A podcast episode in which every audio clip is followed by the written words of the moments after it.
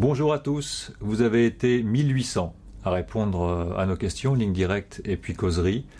À cet instant, c'est la causerie, 1500 euh, questions, on a tiré au sort ces questions, elles sont devant moi. Merci Franck d'être là pour répondre à, ces questions et on démarre tout de suite parce qu'on en a beaucoup. On démarre avec Benjamin.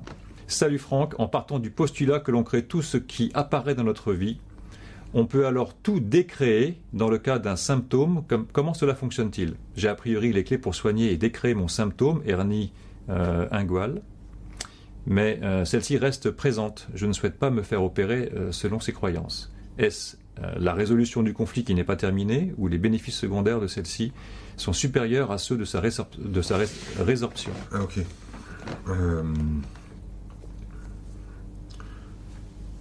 Ok, en fait, euh, si tu veux, euh, à mon avis, l'énergie qui coince en dessous de ça, Benjamin, c'est que euh, tu fais une, démonstration du pouvoir de la pensée. C'est-à-dire que ton corps exprime des symptômes liés, je pense, au fond, liés à ta valeur d'homme, c'est-à-dire à ta puissance, virilité, performance. Mais ce qui coince là-dedans, en fait, c'est pas tant que le corps exprime des symptômes que ton conscient n'a pas pris en charge, c'est que tu souhaites faire une démonstration du pouvoir de la pensée, c'est-à-dire que tu pourrais faire soigner le truc par euh, la médecine euh, traditionnelle, mais toi tu veux montrer que par l'énergie, par la pensée, on peut guérir le symptôme. Et ça me fait penser à ce, à cet exemple qu'on peut lire dans, dans, Conversation avec Dieu, où il y a un gars qui monte sur un immeuble pour faire la démonstration qu'il est Dieu, et qui saute de l'immeuble pour montrer qu'il est Dieu, et qui évidemment se scratch en bas, puisque s'il avait été Dieu, il n'aurait pas eu besoin d'en faire la démonstration. Et finalement, ton besoin de faire la démonstration que la pensée peut guérir ton symptôme révèle simplement la pensée inverse, c'est-à-dire que tu penses que le, la pensée n'a pas de pouvoir. C'est pour ça que tu veux faire une démonstration.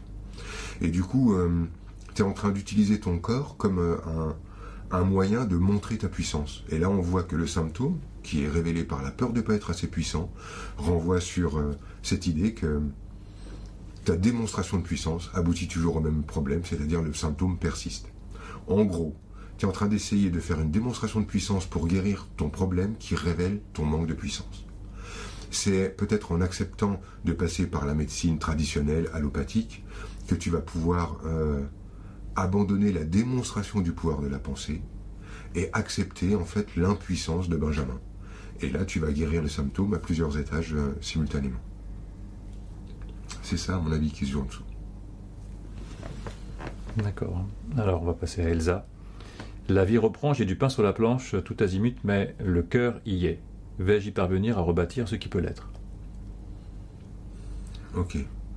Donc, euh, Elsa, là, ce que tu es en train de nous dire, c'est. Euh,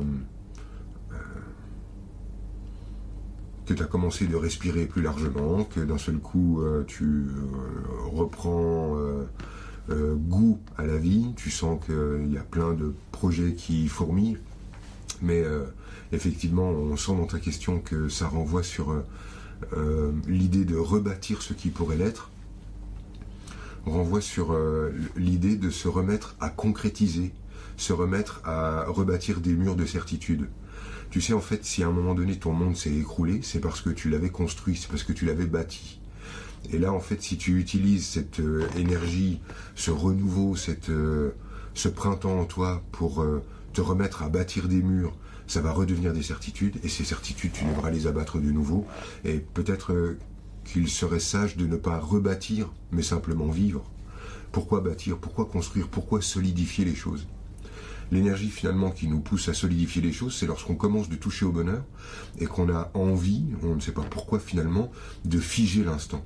Alors que le bonheur venait lui-même en fait de ce euh, de cet espace de liberté qu'on s'était mmh. offert, c'est-à-dire d'arrêter de vouloir figer les choses. Et vouloir figer le bonheur, c'est renoncer au bonheur. Le bonheur vient en fait d'accepter de vivre dans cette tension, dans cette peur, mais de la respirer quand même.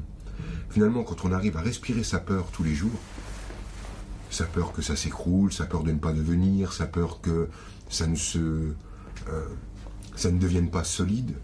Quand on arrive à respirer ce truc-là, c'est là, qu'on commence de toucher au bonheur. En fait, le bonheur vient d'accepter l'impermanence. Mais quand j'essaye de le solidifier et de le construire, bah, ça m'échappe. Et c'est là que ça redevient crispant et douloureux. C'est la recherche de la sécurité. C'est ça. Finalement, la sécurité, tu vas la trouver, Elsa, dans l'insécurité. La sécurité, tu vas la trouver dans le mouvement et dans l'impermanence. Mais dès que tu essayes de figer tout ça dans une image, bah, tu repères tout le tableau, tu déconstruis et tu veux reconstruire. Qu'est-ce qui fait que dans la vie d'Elsa, la vie reprend? Ce qui fait que la vie reprend dans la vie d'Elsa, en fait, c'est une perspective, c'est-à-dire c'est un angle de vue. La vie n'a jamais euh, euh, été abandonnée, puis elle reprend. C'est son angle de vue. Et j'ai envie de ne pas y toucher. J'ai envie de la laisser vivre ce mensonge-là parce que c'est un mensonge magnifique.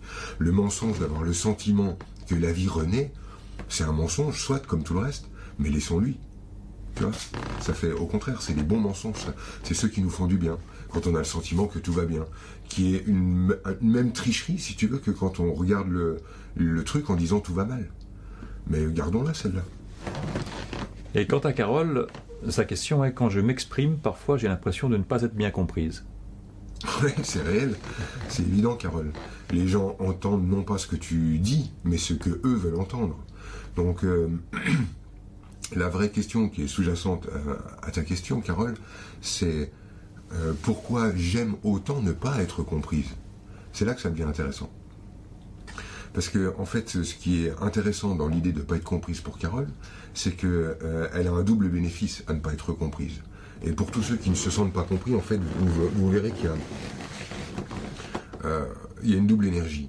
Il y a une énergie qui vous place en mode victime, c'est-à-dire, oh là là, je ne suis pas comprise, on ne me comprend pas, on ne me connaît pas, on se méprend toujours sur moi. Donc, je suis victime des autres qui ne font pas l'effort de savoir ce que j'ai réellement dans le cœur. Ça, c'est l'aspect victime, mais il y a l'aspect héroïque dans cette histoire-là qui est euh, je ne suis pas compris, donc je suis incompréhensible. C'est-à-dire je suis tellement complexe, je suis tellement mystique, je suis tellement insaisissable que je ne suis pas compris. Et donc là, il y a un double bénéfice. Il y a le bénéfice d'être celui qui est toujours seul parce qu'incompris, et il y a le bénéfice de celui qui est toujours seul parce que tellement au-dessus du monde qu'on ne peut pas le saisir. Il est trop complexe, trop mystique. Donc je pense... Euh, qu'il y a un bénéfice pour toi, Carole, euh, à être incomprise, parce que ça te renvoie sur euh, l'idée que tu brasses des idées que les autres ne peuvent pas comprendre. Ça te place en dehors, mais attention, ça te place au-dessus et en dessous, simultanément. Euh, en fait, je crois que tu es parfaitement comprise, mais que ça, ça te plaît pas trop. Alors tu vas plutôt placer la caméra de façon à tirer la conclusion qu'ils t'ont mal comprise. Mais mais non, il y a beaucoup de bénéfices en dessous de ça. Si tu avais envie d'être mieux comprise, bah exprime-toi mieux, explique mieux, explique par différents angles de vue. Mais je crois que l'idée n'est pas d'être comprise, mais de jouir de cette posture. Hélène, vais-je arriver au bout de mes soins, c'est-à-dire être en meilleure forme afin de vivre une autre vie? Alors Hélène, tu es en train de nous dire, lorsque j'aurai totalement guéri, je pourrais enfin changer de vie. Alors que je pense qu'il faudrait prendre le truc euh, dans l'autre sens. C'est euh, changer ton angle de vue sur ta vie qui serait l'aboutissement de tes soins. Euh, si tu veux, l'idée de vouloir aboutir à quelque chose pour enfin changer de vie, pour moi c'est une fausse piste. ouais, j'ai discuté il n'y a pas longtemps avec une personne qui a une personne célèbre qui a énormément de succès et qui euh, en fait euh, vit dans la peur de la chute, dans la peur de ne plus vivre ce succès. Et je voyais en fait que cette personne, elle voulait accumuler du succès pour accumuler euh, de l'argent, de la notoriété, pour finalement entasser suffisamment de sécurité, afin de un jour pouvoir se retrouver chez elle, autour d'un feu, avec des amis, à pouvoir simplement échanger et se marrer. Et donc, elle, développait énormément d'énergie pour arriver à cet endroit où enfin elle serait un jour en sécurité, dans un monde convivial, avec ses amis. Et je lui ai conseillé en fait de, euh, de faire l'inverse, de partir de là où elle voulait arriver. Si tu arrives à observer l'endroit où tu veux aller, et que tu commences de créer directement cet endroit-là, c'est-à-dire de se mettre maintenant à créer cet endroit chaleureux, d'allumer ce feu dans la cheminée, de réunir ses amis, et de commencer de rire avec. Là, en fait, tu as euh, comme point de départ ton point d'arrivée. C'est-à-dire que d'un seul coup, tu as déjà l'endroit où tu voulais arriver, et ce que tu vas ensuite produire, dans la, personne avec qui je parlais, c'était produire du succès, puisque c'est une personne publique. Ce qu'elle allait produire était d'un seul coup euh, sans enjeu. Euh, d'un seul coup, il n'y avait plus ces engagements sous-jacents. D'un seul coup, en fait, faire son métier devenait libre. Libre, en fait, d'arriver quelque part, puisqu'elle était déjà au point d'arriver. Si, en fait, la personne qui me parle, j'ai oublié son prénom, c'est qui? Elsa? Hélène. Hélène. Si Hélène, en fait, tu te mets maintenant à regarder, en fait, le but que tu es en train de chercher à atteindre, et que tu le mets en place tout de suite, en voyant, en fait, ce que tu souhaites vivre, et que tu te mets à le vivre, ce que tu vas ensuite produire, qui avant était produit pour y parvenir, va devenir maintenant des gestes gratuits, des gestes dénués de business sous-jacent, dénués euh, du besoin de résultats. Et c'est là en fait que ça prend son plein potentiel. C'est là que finalement l'énergie est complètement développée. C'est quand tu fais les choses gratuitement, parce qu'il n'y a plus d'enjeu. Oui, mais là, euh, on... ça veut dire s'affranchir d'un modèle de société, parce que combien de fois on a entendu bientôt la retraite je, travaille, j'ai un ami qui a travaillé toute sa vie comme un forcené, mhm. il a préparé sa retraite, il est mort une semaine avant. Oui. Parce qu'en en fait, il aurait pu mourir euh, une semaine après, ou il aurait pu euh, vivre la retraite, mais continuer de vivre dans le stress, la tension, et le demain, ça ira mieux. C'est pour ça, en fait, que ça peut être bon d'aller identifier qu'est-ce que vous êtes en train de chercher derrière tout ça. Et vous allez vous, apercevoir que derrière votre course au succès, à l'argent, à la sécurité, ce qui est au fond, finalement, c'est un truc très humain un truc de rencontre, un truc de simplicité, un truc d'échange avec vos gamins. Et ça, en fait, c'est déjà disponible. Mais l'idée de je vais cravacher maintenant, je vais souffrir maintenant pour manger mon pain blanc plus tard, c'est un fantasme. Mange ton, pain, ton, ton pain blanc tout de suite. Régale-toi avec tes gamins tout de suite. Euh, crée ces instants magnifiques maintenant. Et le but sera atteint. Et une fois que ce but est atteint, tout ce que tu vas mettre en route, là, ça devient hyper puissant, puisqu'en plus, parce que ça n'est plus freiné par l'attente, freiné par le besoin de résultats. Moi, je suis convaincu que c'est comme ça que ça fonctionne le mieux. Ah ouais, c'est même carrément un piège, en fait. Cette, euh, ah bah, c'est une course sans fin, c'est un fantasme, mais tout le monde l'a déjà observé. Je suis en train d'exprimer un truc que vous savez déjà. Maintenant, posez-le, appliquez-le, prenez le temps de respirer avec les vôtres. Il n'y a que ça, vous allez mourir dans une seconde. Céline, bonjour Franck, comment gérer mon hypersensibilité? La réponse est dans la question, Céline. Comment gérer mon hypersensibilité? Lorsque tu veux gérer ta sensibilité, c'est que tu cherches à la contraindre. Et lorsque tu cherches à contraindre une énergie, elle devient de plus puissante, comme n'importe quelle énergie qui est entassée, à la manière d'une cocotte minute, plus elle est entassée, plus elle va surgir et te déborder. Et en fait, tu es devenu hypersensible parce que tu essayes de gérer ta sensibilité. L'idée, ce serait peut-être euh, de te débarrasser de l'image de la femme forte, de la femme qui sait absolument toujours où elle va, de la femme qui euh, euh, ne se laisse pas embarquer par sa spontanéité, par l'idée de rougir, par l'idée d'être qu'on voit qu'elle a des émotions. C'est ton désir de ne pas être sensible qui fait que tu deviens super sensible si tu te laissais simplement respirer ta sensibilité, accepter qu'on voit ce que tu ressens, et arrêter de vouloir absolument avancer masqué pour euh, nous, vendre une image d'une Wonder Woman qui euh, euh, avance dans la vie en sachant exactement ce qu'elle veut, etc., etc. Si tu te débarrasses de cette image qui n'a rien à voir avec qui est Céline et que tu acceptes sa sensibilité, bah, tu ne deviens plus hypersensible. Le problème dans tout ça, c'est gérer. Les émotions, ça ne se gère pas, ça se respire. Si on les gère, elles nous débordent. Judith, pourquoi est-ce que je n'arrive pas à savoir de quoi j'ai envie et que je suis en hésitation permanente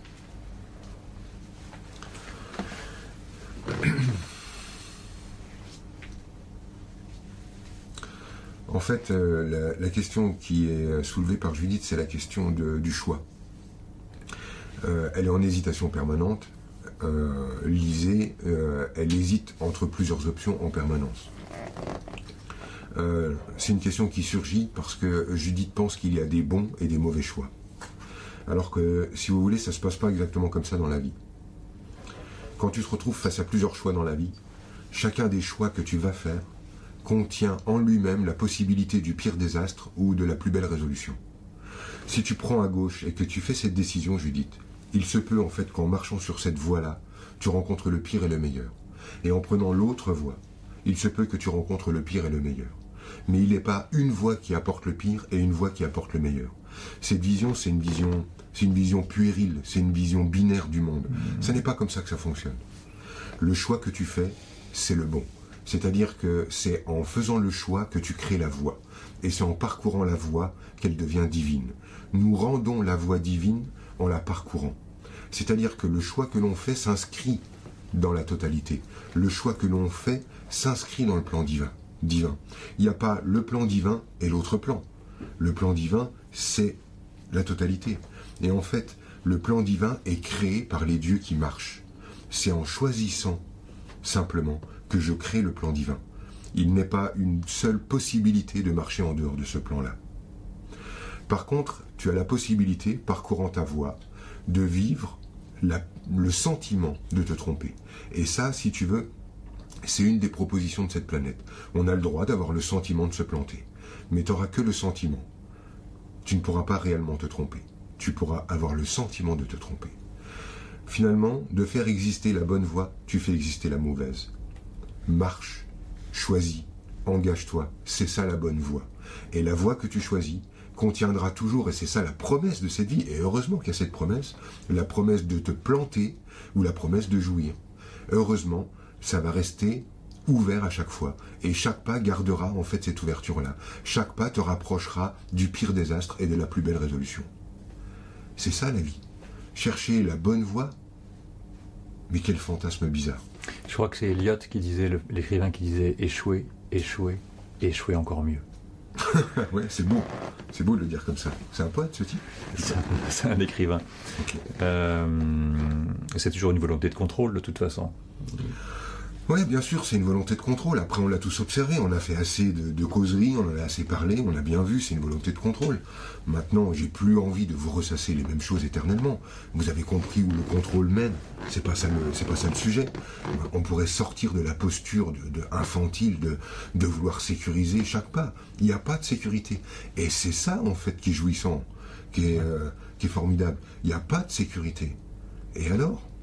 Ce qui reviendrait à vouloir aller au cinéma et à connaître la fin du film. Ouais, par exemple. Mais attention, parce que je soupçonne certains cinéastes euh, de, nous, de nous préparer chaque pas. Et c'est même ce qui est chiant dans le film. Tu sais ce que l'autre va dire, tu sais comment l'autre va réagir, tu sais là où ça va aboutir. C'est un ennui mortel. Et d'ailleurs, pour moi, j'ai remarqué que euh, les films les plus ennuyeux étaient les films euh, romantiques parce qu'on sait exactement où ils vont aboutir, mais on voit dans la vie ensuite euh, le nombre de questions qu'on a eues là mm. euh, à propos euh, de l'amour et de la vie sentimentale. On voit à quel point le désir d'aboutir à un endroit qui est déjà prédéterminé, mais quel ennui. Et puis il y a l'autre qui est les bons et les méchants. Alors là, les flics et les voyous. Et là, on voit exactement pareil où ça va. Et là, ça renvoie sur les questions qui renvoient sur euh, euh, ne pas décevoir, euh, être la bonne personne, être là où on m'attend. Hmm. Ce cinéma-là nous ennuie quand on le regarde, mais ce cinéma-là nous ennuie dans notre vie. Ouais, il y a pas mal de thématiques sur la vengeance aussi. Le cinéma, c'est aussi un moyen de vivre sa vengeance au travers de, des films Oui, alors là, euh, là c'est un autre espace que nous offre le cinéma et qui, me plaît, c'est de pouvoir euh, respirer nos désirs de violence, nos désirs de vengeance, nos désirs de sexe, nos désirs de... Et euh, heureusement, c'est comme une, soupape, si tu veux. On s'identifie au héros et ça nous permet de pas aller tuer le voisin. et, ces émotions qu'on ressent quand on voit des images, justement, qu'on on réagit, on les ressent, mhm. elles viennent d'où ces émotions? Le fait de voir un personnage qui, vit quelque chose, et évidemment, on a des très fortes émotions. Ah bah, elles viennent tout simplement que du phénomène tout simple qui est que notre inconscient ne fait pas la différence entre ce qu'on est en train d'observer et ce qu'on vit. C'est-à-dire que pour lui, c'est du vécu pour nous. Donc euh, c'est là que, pour moi, le cinéma est un, outil de guérison formidable et de catharsis. C'est-à-dire que pour mon inconscient, euh, de, de, regarder un film, euh, renvoie à de l'expérience. C'est-à-dire pour lui, je suis en train de le vivre. Donc euh, ça me permet bah, de vivre des émotions sans avoir à les vivre dans, mon monde réel. Hmm. Laetitia, pourquoi je ne me sens de plus en plus en décalage avec l'actualité de la société? Je suis de plus en plus sensible aux choses horribles que subit l'humain, les animaux, la nature. Je ressens tout et c'est très compliqué parfois à supporter. Ok. Bon, évidemment, il y a plein de, il y a plein de pistes hein, pour euh, aborder euh, la, violence du, la violence du monde, mais je vais me brancher sur Laetitia. Euh, ok. pour moi, Laetitia, en fait, ce que tu es en train de faire inconsciemment, c'est que tu as posé un filtre pour regarder le, le monde dans ce qu'il a de plus moche, dans ce qu'il a de plus violent, dans ce qui est le plus terrible. Parce que, en fait, de l'observer comme ça, ça te place directement dans la posture de la bonne personne. C'est-à-dire que, euh, sans t'en rendre compte, pour être une bonne personne, si tu veux, il y a plusieurs moyens. Il y a moyen d'agir comme la personne que tu as vraiment envie d'être, Laetitia. Par exemple, pour être la personne que tu as vraiment envie d'être, pour être la Laetitia que tu as vraiment envie d'être, il bah, faudrait que tu prononces certains mots, il faudrait que tu penses certaines choses, et il faudrait que tu te mettes à agir d'une certaine manière. Mais finalement, pour faire l'économie de toute l'énergie que ça demande que d'oser être réellement soi, pour faire cette économie, tu as juste à placer le monde comme étant horrible, moche, euh, violent, euh, dégueulasse, et de simplement le regarder comme ça, te place de facto dans la posture de la bonne personne. Et du coup, tu as, tu n'as plus besoin euh, d'avoir à agir comme la Laetitia que tu as vraiment envie d'être. Et je crois en fait que c'est là que, tu te pièges.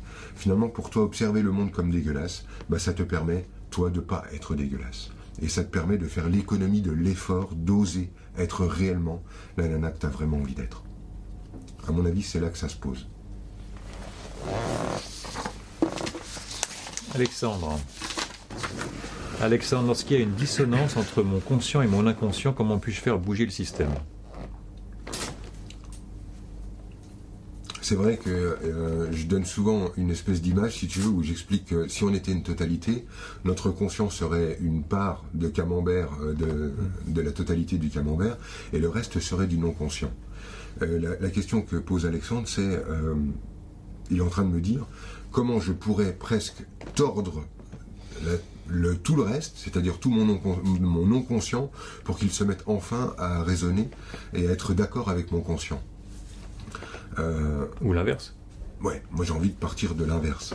C'est-à-dire que, si tu veux Alexandre, si tu veux que ta totalité vibre au diapason, que ta totalité euh, vibre dans le même élan, et je t'assure que de vivre comme ça te donne un sentiment de fluidité incroyable dans la vie, c'est l'idée pour moi en fait, c'est de me mettre avec mon conscient au diapason du non conscient.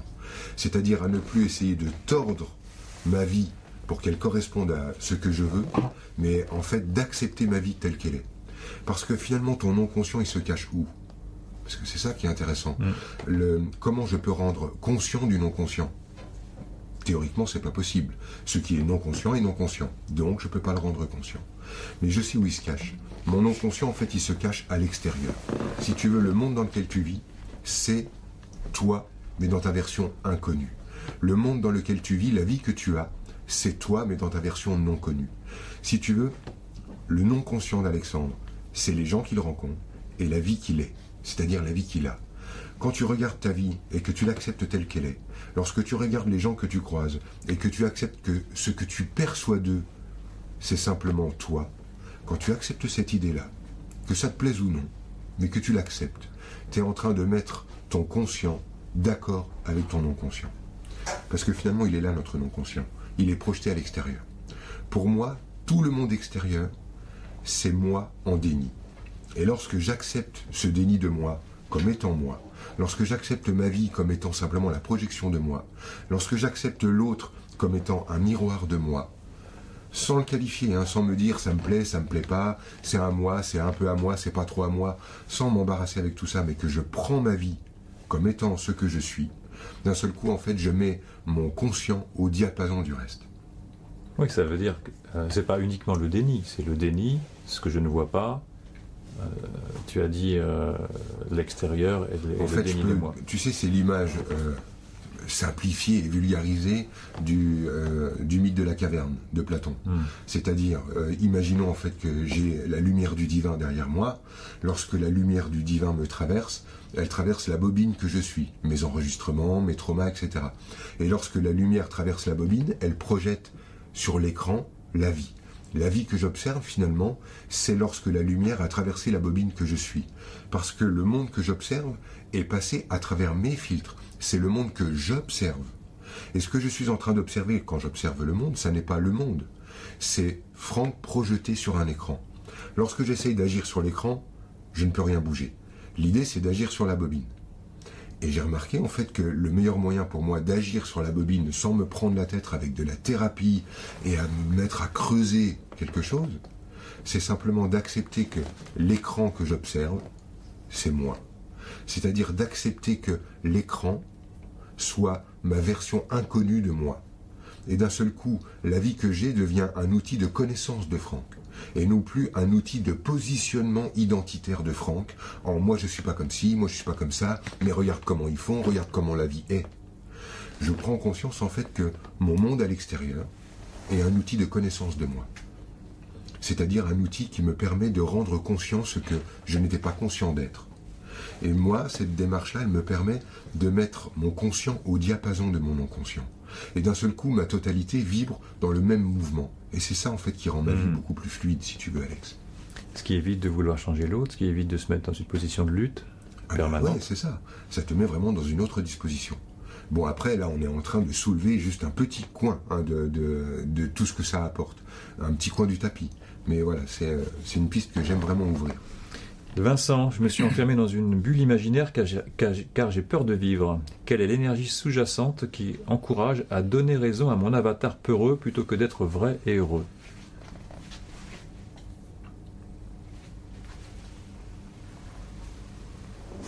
Euh, À mon avis, en fait, euh, Vincent, bon, il y a plusieurs trucs que je ressens dans, dans l'énergie là. Euh, le premier truc en fait qui me choque, c'est l'idée de vouloir être vrai. Euh, si vous posiez la question chez vous de savoir ce qui est vrai, vous verriez en fait qu'il y a toujours moyen de remettre en cause euh, ce qu'on appelle le vrai, ce qu'on appelle la vérité. Et finalement, euh, la quête d'être authentique nous renvoie sur l'idée que des choses ne sont pas authentiques. Mais qu'est-ce qui n'est pas exactement authentique sur cette planète? Qu'est-ce qui n'est pas de cette planète? Qu'est-ce qui n'est pas vrai du moment que c'est vécu? Enfin, Cette notion-là, elle a vraiment besoin d'être remise en cause, à mon avis. Euh, c'est pas si clair que ça, être vrai. Euh, lorsque je mens, je suis vraiment en train de mentir. Où est le problème? Tu peux me, re- me redire le début de la question parce qu'il y, a il y a un petit truc qui m'a échappé mais qui, est- qui résonne vraiment sur, euh, sur Vincent. Je me suis enfermé dans une bulle imaginaire car j'ai peur de vivre. Quelle est l'énergie sous-jacente qui encourage à donner raison à mon avatar peureux? Euh, Plutôt que d'être si- vrai. Si tu veux, euh, la croyance que tu es dans une bulle imaginaire, c'est déjà de l'imaginaire. Tu n'es pas enfermé dans une bulle imaginaire. Tu es en train de te faire croire que tu es dans une bulle imaginaire. Mais euh, en fait, tu es déjà dans la vie, tu es concrètement avec nous, tu es en train d'interagir euh, avec moi là maintenant. Et euh, c'est pas ton imagination qui te raconte ça. Euh, Ok, bon après, juste comme ça, un petit raccourci pour toi, mais ce qui est au fond de ça, Vincent, c'est la peur du râteau. Euh, C'est-à-dire la, peur euh, d'être euh, rejeté par les femmes. En fait, c'est ça le sujet en dessous. C'est pas je suis dans une bulle imaginaire, la la la la la. J'aime bien ta façon de raconter le truc, mais en fait, ce qui va en dessous, c'est retourne au contact, retourne au contact, retourne à l'endroit où on te refuse, retourne à l'endroit où on te dit non, parce que finalement, c'est là, là qu'il y a de la vie. Arrête de penser que Vincent est fragile. Euh, Vincent n'est pas en sucre, Vincent n'est pas fragile et Vincent peut entendre non. Et là, en fait, il y a un trésor là-dedans parce que à, entendre ces noms, euh, tu vas reconstruire l'image de l'homme en toi. À refuser d'entendre non, tu euh, fuis en fait ce qui va te permettre de construire cette image de l'homme solide en continuant de croire que tu es un petit truc fragile, une petite chose qui a peur d'être d'être renvoyé dans son coin. Alors que d'aller au contact du non va te montrer en fait à quel point Vincent est là, encore là, toujours là, et que finalement en fait il était capable de vivre ces noms. Et c'est dans cette euh, dans cette nouvelle vision que tu vas comprendre que des noms peuvent construire comme ils peuvent aussi avoir à un moment donné euh, déconstruit. Tu comprends ce que je veux dire? Oui, ça me fait penser à, au fondateur d'une marque de, de fast-food qui a eu 1000 noms, je crois, avant d'être accepté. Ah ouais? Donc il a, eu, il a été au contact du nom. Ouais. Bah, en fait, je comprends moi l'intérêt. C'est marrant parce que c'est vraiment Vincent qui me l'apporte maintenant. J'avais jamais vu ça avant. Euh, parce que euh, il me renvoie évidemment à moi et ma peur du nom. Mais euh, je vois en fait que purée, c'est ça finalement. C'est quand tu les essuies ces noms et au bout d'un moment, finalement, ça fait monter une espèce d'énergie en face et qui dit mais ouais, mais vas-y, mais dis-moi non, dis-moi non parce que regarde, je suis toujours là. Dis-moi non et regarde, je m'en veux pas. dis-moi non parce que non, je suis toujours debout. Et je ne t'en veux pas. Mais non, mais c'est même pas à la limite, mais c'est dis-moi non, tu me rends service, tu me construis, tu me mets debout, tu me plantes, vas-y. Et finalement, c'est ah tiens, on découvre un autre sens dans tu me plantes. Tu me plantes, tu me plantes, mais tu me plantes. Tu me donnes la possibilité de découvrir ma solidité. C'est un cadeau que tu me fais en me disant non. Va au contact. Vas-y Vincent, mouille-toi, on s'en fout. Mais c'est ce que tu dis aussi pour les enfants. Quand, tu, quand on leur dit trop oui et qu'ils ont euh, toutes les permissions possibles oui. Ils peuvent. n'ont rien à dépasser. C'est ça. Là, on bascule sur effectivement le nom comme euh, étant une limite. Mais euh, euh, chez Vincent, le, nom, il était, il s'en était servi pour déconstruire son image d'homme. Hein, on est sur une, histoire de, territoire, oui, mais celui de la virilité. Et là, en fait, il va pouvoir s'en servir pour construire. Allez au contact du nom, parce que c'est ça qui va vous redonner la valeur qui finira par aboutir au oui. Nathalie. Sur les huit dernières années de ma vie, j'ai connu plusieurs ruptures. Décès de mon père, licenciement, divorce. Même si j'ai ma propre compréhension du sens à donner à toutes ces ruptures, je souhaiterais avoir votre avis. La question est longue, tu, l'as vue entière Ouais, ouais, ouais. Enfin, moi, je sais où on va, mais. Euh, je souhaiterais avoir donc votre avis. Pourquoi je n'arrive toujours pas à retrouver un travail qui permettra de me rassurer sur ma propre capacité à assurer seule ma sécurité matérielle et financière et reprendre le contrôle de ma vie? La panoplie. C'est marrant parce que toi maintenant tu lis, tu ris aussi quand tu euh, vois la, question de comment je pourrais enfin reconstruire et reprendre le contrôle pour maîtriser le cheval fougueux de ma vie. Ah puis j'étais un bon client du contrôle pendant beaucoup d'années donc euh, ouais, ça, me parle, je comprends. Non. Euh, Ok, là où ça renvoie ta question, Nathalie, et je vais ouvrir dans le groupe. Et après, il y, a, la réponse pour toi, évidemment, qui est comprise dedans, mais euh, j'aimerais que tu prennes conscience du jeu inconscient auquel tu es en train de jouer, qui est un jeu vraiment dangereux et qui pourrait t'emmener à dépasser les simples 8 ans dans lesquels que tu définis. Si tu veux, Arnaud, moi ce que je ressens dans cette question, c'est d'abord, elle commence par depuis 8 ans. Ce qui fait qu'on est face à quelqu'un qui a rebroussé chemin et qui cherche euh, dans son catalogue quand ça a commencé. Le, ce qu'elle est en train de faire, Nathalie, c'est qu'elle est en train de, euh, de construire sa légende. Comme tout à chacun. On passe notre temps à construire une légende. Euh, je, crois avoir dit dans, une vidéo, parce que ça me, ça me permet de ne pas vous le redire maintenant, mais de toute façon c'est une notion que j'ai envie de développer en ce moment, c'est que depuis notre naissance, on a enregistré des milliers et des milliers d'heures de rush, mais que nous, en fait, quand on parle de notre vie, on fait une sélection, on prend quelques morceaux de ces heures de rush, on choisit quelques minutes, et on choisit avec cette minute de vendre au monde euh, une vie qu'on appelle notre vie mais c'est une sélection, comme qui dirait les meilleurs moments. Et là, on le voit vraiment dans cette question. Nathalie a choisi de dire, voilà, depuis huit ans, donc voilà, j'ai rebroussé chemin. Et là, en fait, elle, elle essaye de faire, avec différents événements, qui sont d'ailleurs pas liés les uns aux autres, une seule et même teneur. C'est-à-dire qu'elle va utiliser euh, la mort de son papa, puis, euh, alors euh, ça c'est bien la mort de mon père. Ah oui, alors là ça, ça nourrit bien mon truc de j'ai beaucoup de rupture et de deuil. Alors qu'est-ce que je pourrais mettre dedans? Ah bah mon licenciement. Ah bah ouais, je vais mettre ça. Et d'un seul coup, on met sur une même ligne la mort de mon père et mon licenciement. Après, qu'est-ce que je pourrais mettre Ah bah là, lui, il m'a trahi parce qu'il est allé baiser la voisine. Ah bah je vais prendre ça. Alors je vais prendre ça dans mes souvenirs et je vais les mettre aussi là-dedans. Mais 3 en 8 ans, ça fait encore léger pour faire vraiment une légende. Qu'est-ce que je pourrais ajouter? Ah, mon chat est mort. je vais prendre ça. Cool. Alors mon chat est mort. Alors voilà. Et je vais en fait simplement fouiller dans mon passé pour aller récolter les morceaux dont j'ai besoin, pour euh, prendre avec toutes ces perles la possibilité pour moi de fabriquer un joli collier. Puis je vais me mettre ce collier autour du cou. Et puis ensuite, je vais dire ah ben voilà, depuis huit ans, regardez ce qui m'arrive. On est en plein dans une construction qui est à la limite de la mauvaise foi. Et on le lit dans la question. Tu peux me redire le début de la question, tu vas voir. Sur les huit dernières années de ma vie, j'ai connu plusieurs ruptures, hmm, même si j'ai ma propre compréhension du sens à donner à toutes ces ruptures. Je souhaiterais avoir votre avis pour comprendre pourquoi je n'arrive toujours pas à retrouver un travail qui me permettra de me rassurer. C'est ça, plusieurs ruptures. On est dans je mets sur un pied d'égalité les ruptures nées du deuil, la mort de mon chat, les ruptures amoureuses, les ruptures euh, au boulot, euh, c'est-à-dire j'ai perdu mon job. Mais c'est quoi l'idée en fait? Elle veut absolument nous montrer, et en fait se montrer, regarde, je vis une succession de.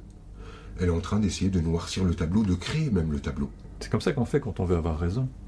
C'est comme ça, en fait, oui, qu'on fait lorsqu'on veut euh, montrer que nous sommes victimes d'une telle succession d'événements qu'on ne peut plus que euh,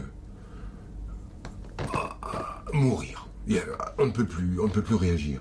En fait, Nathalie, ce qui pose problème dans tout ça, et là où toi tu as un levier, c'est lorsque tu vas pouvoir regarder ça de nouveau en arrêtant de mettre tout ça sur un pied d'égalité et remettre les choses aux bons endroits. C'est-à-dire dire, ok, la rupture amoureuse a été vécue, mais finalement, comment je suis contente d'avoir regagné cette liberté-là, parce que finalement, cette relation était plutôt horrible, plutôt qu'autre chose. Et arrêter en fait de faire comme si c'était un problème pour toi, alors que tu es contente de ce, moment-là. Reprendre en fait cette question du boulot et de dire mais de toute façon, j'ai demandé à ce que ça s'arrête. J'en pouvais plus d'y aller. D'ailleurs, si j'ai vécu un burn-out, c'est vraiment parce que c'était... Je suis hyper heureuse que, que ça se soit arrêté. Et lorsque tu vas reprendre la mort de ton chat, euh, symboliquement, j'espère que tu comprends bien ce qu'il y a en dessous, tu vas dire oui, la vie est la vie, sa vie, ça meurt, sa vie, ça meurt, et j'ai pas la main là-dessus. Tu voulais quoi? Que ton chat soit éternel? Évidemment, tu n'avais pas la main là-dessus. Mais lorsqu'avec honnêteté, tu vas pouvoir remettre chacun de ces épisodes au bon endroit, en arrêtant d'en faire un collier comme si tout ceci était la même énergie, tu vas voir en fait que tu avais tenté de faire quelque chose, de raconter une histoire. Et tu as le droit de raconter une histoire, Nathalie. De toute façon, on va tous raconter des histoires à propos de nous. Le problème, c'est qu'à raconter cette histoire, tu vas chercher à ce qu'elle dure. À raconter cette légende-là de depuis huit ans, voilà ce qui m'arrive pour continuer de nous le vendre, eh bien, il va falloir que tu trouves d'autres perles qui vont pouvoir s'ajouter à ton collier. Mais tu vas voir que demain, quand quelqu'un va te claquer la porte au nez et que euh, on va pas te laisser passer en premier ou qu'on va pas ou qu'on va te bousculer dans le métro, tu vas te servir de ça pour créer une nouvelle perle et l'ajouter à ton collier. Et finalement, ton angle de vue sur la vie sera comment je pourrais enfin trouver une nouvelle perle pour consolider ma légende. C'est là que ça devient dangereux. C'est presque une définition du libre arbitre. Bien sûr, c'est à quoi tu utilises ta capacité de choix. Vas-tu l'utiliser en fait pour euh, regarder ceci ou regarder cela? Et là, Nathalie, elle est dans cette disposition aujourd'hui. Consolider sa légende à propos d'elle. C'est là que ça devient vraiment dangereux. Remets de l'humour, Nathalie. Tout ça, en fait, ça se règle avec de l'humour. Tu remets chaque épisode aux bons endroits. T'arrêtes d'en faire une ligne continue parce que tout ceci n'a aucun rapport. Et tu mets de l'humour sur ce que tu avais tenté de faire. Et là, tu vas regagner la liberté que tu cherchais. Marc, peux-tu euh, lire dans ma structure et déceler ce qui se joue pour moi à l'heure actuelle? Mais bien sûr, mais bien sûr, Marc. bien sûr. Dans la série, j'ai pas de questions, mais vas-y, fais-moi du bien, mon grand. Non, avec plaisir, Marc. Euh, avec plaisir. Euh, qu'est-ce qu'il y a dans ton énergie en dessous? Qu'est-ce qui se joue là-dessous?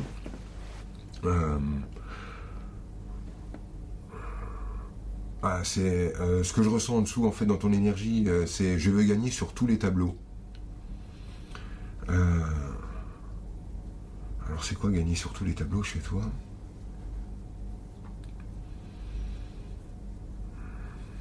Ah d'accord. Alors l'énergie que je ressens en dessous, Marc, hein, tu le prends comme ça, hein, parce que là c'est vraiment en direct. Euh, ça me renvoie sur euh, l'idée de, montrer à ton père, dans une démonstration inconsciente, que tu peux faire mieux que lui. Euh, je pense que c'est là que c'est là que t'en es. Et à mon avis, c'est pour ça que tu prends euh, la, piste spirituelle. En tout cas, si je me fie au miroir entre moi et toi, je vois que pour moi, prendre la piste spirituelle, c'était le moyen de devenir plus grand que mon père, sans utiliser la voie que lui avait ouverte. Parce qu'en fait, sur sa voie, j'aurais jamais été aussi magnifique ou aussi puissant que lui. Prendre une autre voie me permettait d'avoir le sentiment d'aller plus loin, le sentiment de faire mieux. Mais ce qui me dérange pour moi, et que tu peux prendre éventuellement pour toi également, Marc, dans tout ça, c'est que euh, aujourd'hui j'ai envie de, renoncer à l'idée de faire mieux que nos parents. Il y a un truc en fait qui me gêne dans ce truc-là, et vous pouvez chacun aller voir comment, euh, d'une manière consciente ou inconsciente, vous avez tenté de faire mieux qu'eux. Mais il y a une prise de conscience qui me fait un bien fou et qui me remet à ma place d'enfant. C'est de savoir que euh, ma mère ou mon père ont quelque chose euh, de plus que moi et que je ne pourrai jamais, mais au grand jamais, récupérer, c'est qu'ils ont 30 ans d'avance sur moi.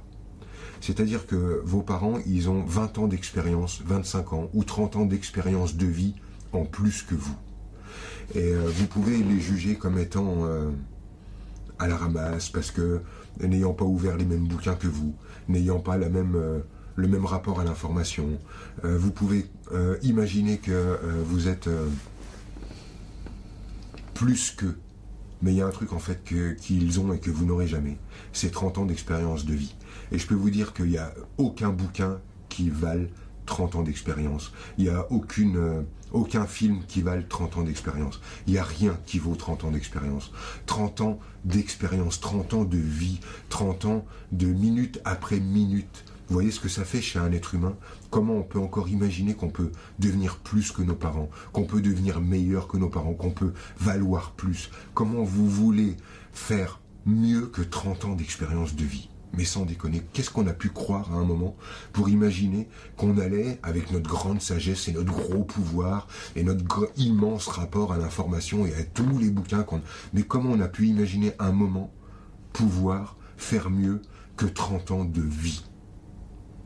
Il serait bon en fait qu'on arrête de se placer comme les parents de nos parents et qu'on retourne à nos places. Ton père, Marc, il a 30 ans d'avance sur toi, que tu le veuilles ou non. Il a, un trésor que tu n'auras pas. C'est qu'il a vécu 30 ans que toi, tu n'as pas encore vécu. Et euh, c'est là, en fait, qu'il y a peut-être euh, un angle par lequel on va pouvoir regarder nos parents d'une autre manière. Parce que quand on les aura vécu ces 30 ans, quand on les aura vécu ces heures qui peuvent d'un seul coup nous apporter le pire désastre ou le, ou le plus beau bonheur lorsqu'on les aura vécu ces heures-là. Là, d'un seul coup, on regardera nos enfants avec ce petit œil euh, empathique euh, de leur dire oui, mon coco, oui, oui, t'as de l'avance. Oh là là, oui, qu'est-ce que tu vas vite. Vis là ta vie, mon garçon. Mais restons, euh, restons à nos places, à mon avis. Marc, si tu veux, moi, ton énergie, me renvoie là. Et merci pour moi, ça me fait du bien de, de regarder mes parents comme ça. Et ça nous évite euh, aussi de ne pas vouloir leur ressembler. Ouais, quelle, quelle arrogance, mais sans déconner. Quoi. Audrey, avant j'avais foi en Dieu. Depuis la prise de conscience qu'il n'y a pas de grand barbu au-dessus qui décide pour moi, c'est bête, mais je me sens largué, sans enthousiasme. Jouer pour jouer de manière gratuite ne me soulève pas, pas envie de mourir pour autant.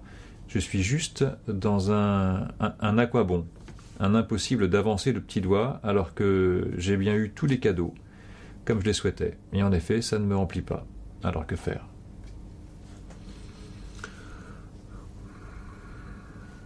Tu sais, Audrey, euh, si, euh, euh, si on remet en cause le, le judéo-chrétien, c'est parce qu'il a fini par nous faire penser qu'il y avait des ennemis à l'intérieur de nous et qu'il fallait euh, s'améliorer. Et que l'idée en fait de devoir euh, s'améliorer, évoluer et se corriger a abouti simplement au sentiment qu'il y avait quelque chose à l'intérieur de nous euh, dont il fallait se méfier et qu'il y avait quelque chose contre lequel on devait lutter à l'intérieur de nous et on voit en fait à quoi ça aboutit dans la vie des gens. Moi c'est l'angle de vue par lequel je regarde le judéo-chrétien et c'est ça en fait qui m'agace dans tout ça.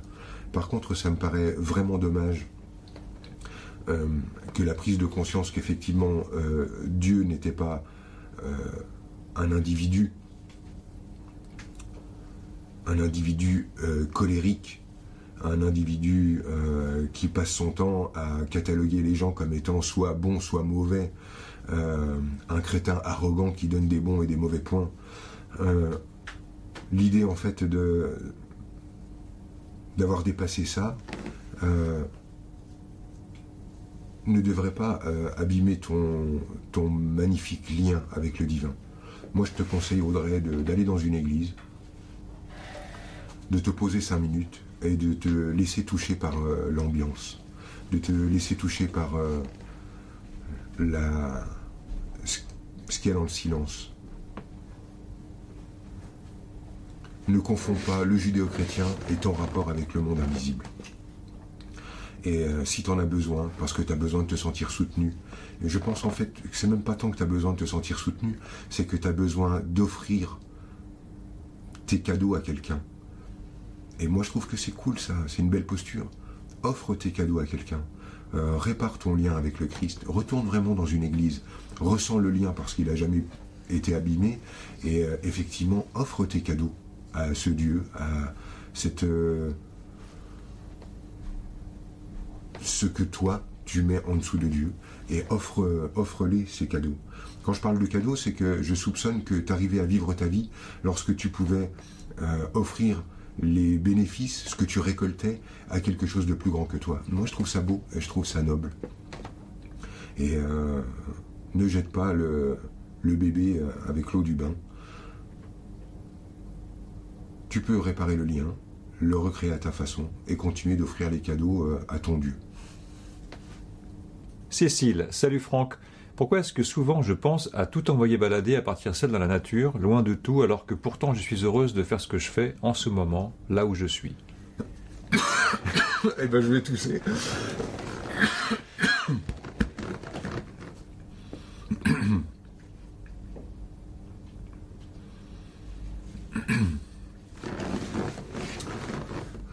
Eh bien, euh, je pense en fait que ce qui te rend euh, heureuse euh, là où tu es, à faire ce que tu fais, c'est justement de savoir que à, tout moment tu peux t'évanouir dans la nature.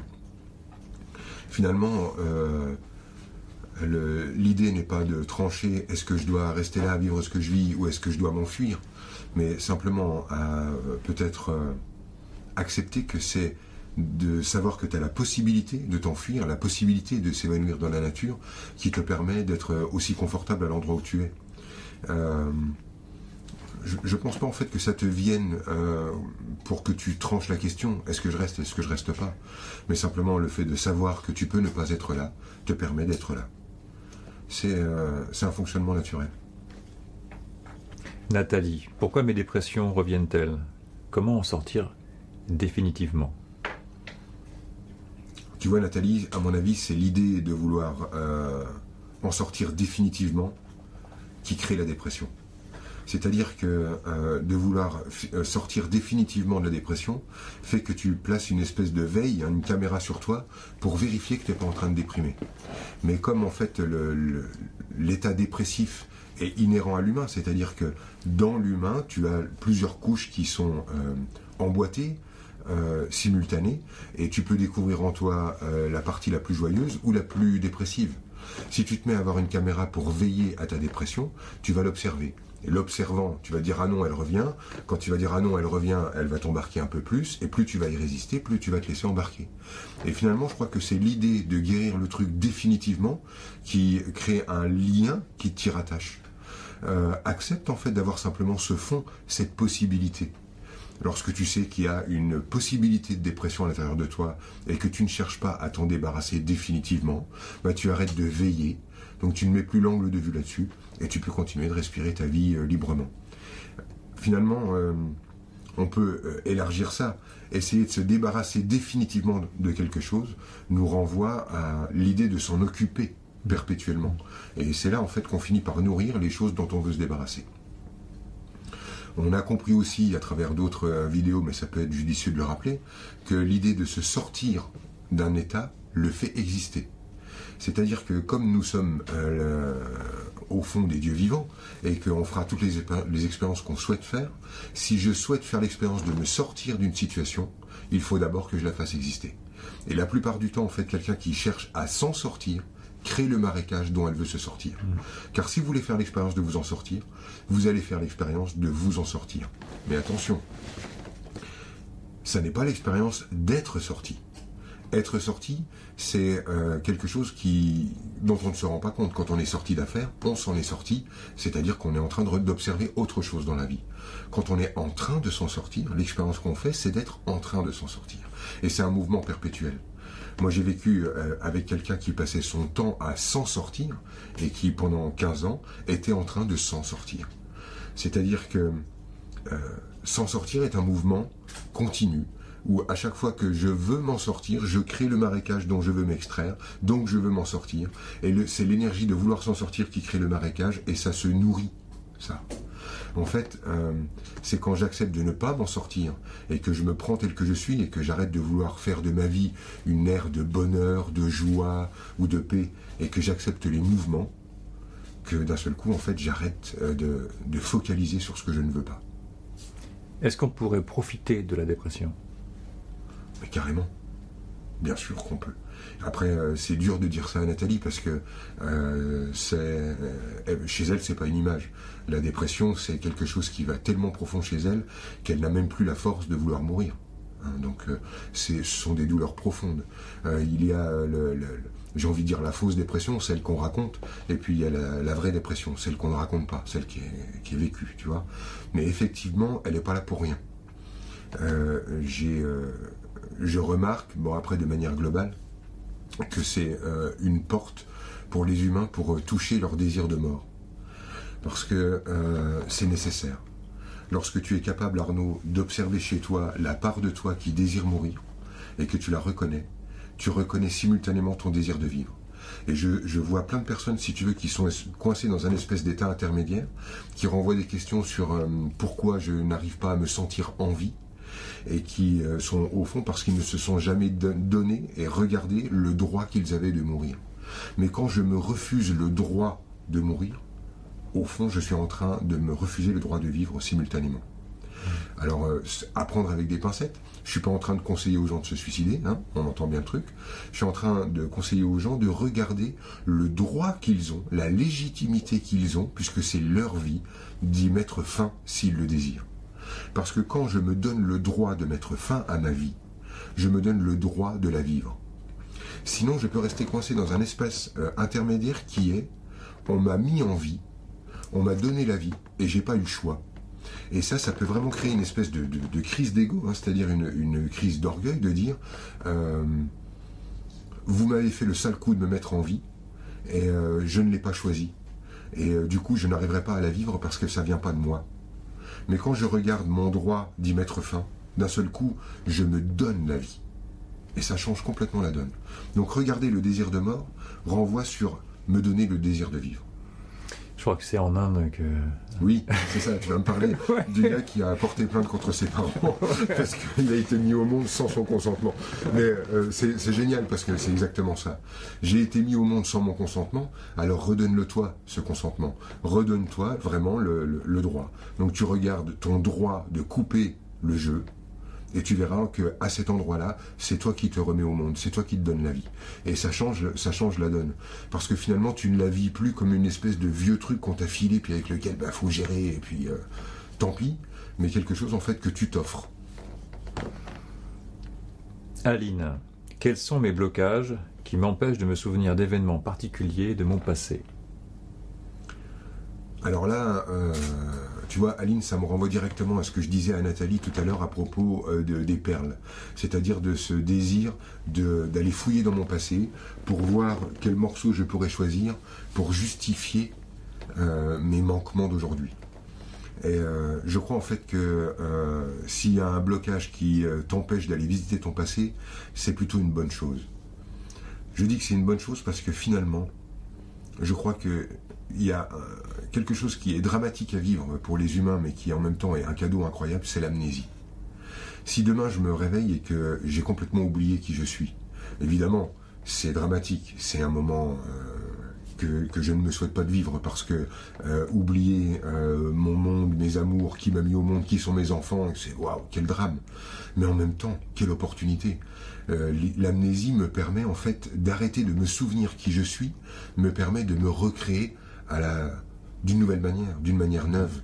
Et Aline, en fait, plutôt que d'accepter cette fraîcheur, cette candeur, cette, euh, euh, cette possibilité toute naïve et pure de pouvoir se créer telle qu'elle est dans cet instant, elle voudrait euh, renouer avec son passé pour continuer son passé. C'est ça la tentative sous-jacente. Alors que, à quoi bon? Pourquoi faire? Quelle est l'idée? Quel morceau vas-tu trouver? Pour créer quoi? Avoir cette sensation de trouver la bonne pièce de puzzle qui fait que ah ça y est, j'ai tout compris. Oh mon dieu, je suis réparé. C'est un fantasme. Aline, laisse tomber ce truc-là et euh, renonce au besoin compulsif d'aller chercher euh, dans ton passé ce qui pourrait justifier qu'aujourd'hui tu n'oses plus aimer. Euh, prends ton courage à deux mains, plonge dans ta candeur, aime tel que tu aimes aujourd'hui. C'est ça l'idée. L'amnésie, c'est un trésor je ne me souviens plus de qui j'étais et je peux me créer à neuf. Je ne suis pas obligé en fait d'agir constamment pour continuer de faire exister mes démons du passé. Parce que c'est de ça dont il s'agit au fond. Donc la vie, ça commence maintenant. Bah, la vie, ça commence maintenant. Et euh, ça, c'est l'expérience qu'on a tous fait. C'est l'expérience qu'on fera tous. Et euh, ça peut être bon hein, de, de renoncer aux besoins de fabriquer artificiellement notre expérience, notre, notre vie avec cette légende qu'on va tricoter. Donc voilà, tu manques de morceaux pour tricoter ta légende? Bah invente-la. Invente-moi une ligne de demain. Ce sera vraiment plus, plus cool à mon avis. Ouais, ça me rappelle, euh, il y a quelques années, tu parlais de pipoter son CV. Ouais, ouais. L'idée de bidonner son CV, ouais, c'est... Euh, oui, je ne suis pas exactement sur cette énergie avec Alid, mais effectivement, on pourrait euh, aller dans cette direction.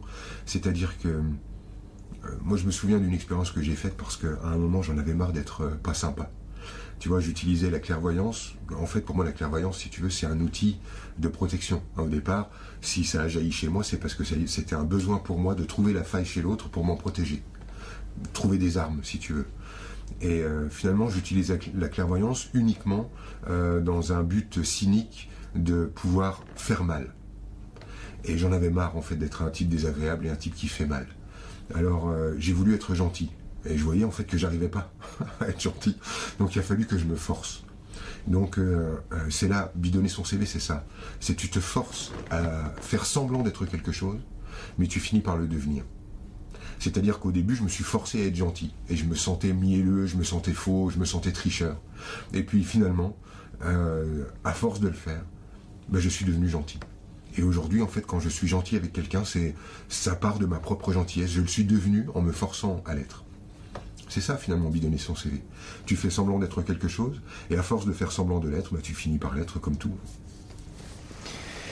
Lucie Joy, Qu'est-ce que mes vertiges euh, et nausées matérialisent alors les vertiges et la nausée, euh, qui sont quasiment des, synonymes hein, dans ton système, le Lucid Joy, renvoient sur euh, la perte de direction. C'est-à-dire que ici, au sommet du crâne, j'ai l'alignement, c'est-à-dire une colonne de lumière blanche qui me relie du ciel à la terre. cette connexion avec le haut elle est euh, garante de mon, équilibre. C'est-à-dire c'est ce qui me permet de ne pas avoir de vertige. Et elle renvoie sur euh, comment je me dirige dans la vie, euh, la direction que je prends dans la vie. Vous commencez d'avoir des vertiges et des nausées lorsque vous avez perdu votre, votre axe. Et l'axe, en fait, il est déterminé par le rapport au père, Lucie Joy. Donc le rapport au père dans ces deux acceptions, c'est-à-dire le rapport à papa et le rapport à Dieu le Père, c'est-à-dire au divin. Euh, dans euh, ta situation, je pense que l'idée c'est de renouer avec papa. Lorsque tu prends conscience que d'améliorer la relation au père euh, refait la connexion de verticalité, tu comprends en fait que c'est en améliorant la relation avec ton père que tu retrouves ta verticalité, donc la possibilité de te diriger dans la vie. Donc là, si je me fie à ce que je ressens dans ton énergie, j'irai sur donner à mon père ce que j'attends de lui. Parce que finalement, attendre d'être validé, d'être reconnu ou d'être vu dans ce que l'on fait de bien sans le rendre à son père, c'est peut-être là que ça coince. Peut-être que ton père, lui aussi, aurait besoin que tu puisses observer ce qu'il fait de bien. Donne à ton père ce que tu attends de lui, ça va améliorer la relation, ça va reposer la verticalité, et à mon avis, ça va guérir tes vertiges et la nausée qui va avec. Pour Maude, pourquoi suis-je dans le flou? Qu'est-ce qui m'empêche de savoir ce que je veux, ce qui est bon pour moi? Euh, Alors là, ça renvoie sur un mensonge. C'est Maude qui dit ça? Euh, Ok. Euh, là où je dis que ça renvoie sur un mensonge, c'est que pour moi, c'est pas si flou que ça, ce que tu es en train de dire. C'est une espèce de flou organisé. Tu sais, ça me fait penser à, quand on a peur de demain et qu'on essaye de le flouter, qui renvoie sur les gens qui vivent la myopie, par exemple.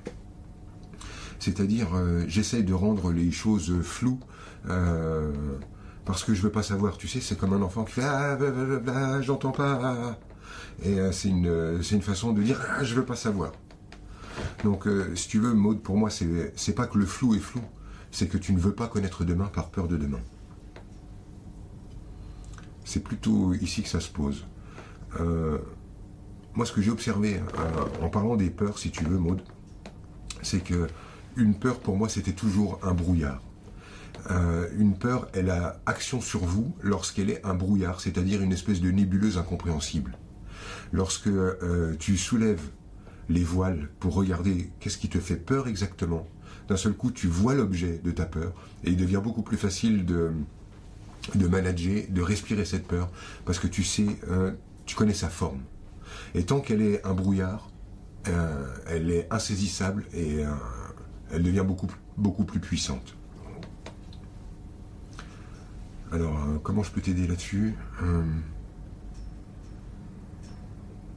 Ok, euh, la peur de demain, Maud, elle renvoie sur la peur de mon ventre vide, c'est-à-dire la peur de ne plus me ressentir comme dans la possibilité de mettre au monde, la peur de ne plus sentir mon ventre plein.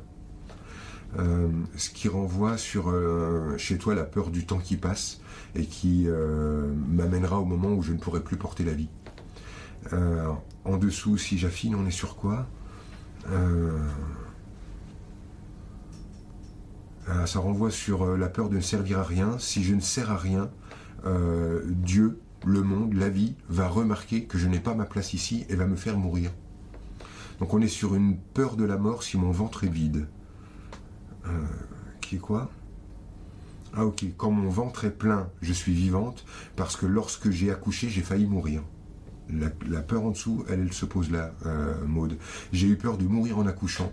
Du coup, je voudrais tout le temps sentir mon ventre plein parce que ça veut dire que l'enfant est dedans et pas dehors. Donc je ne risque rien. Tant que je suis enceinte, je ne suis pas mourante. Quand j'accouche, je meurs. Qu'est-ce qu'il y a en dessous?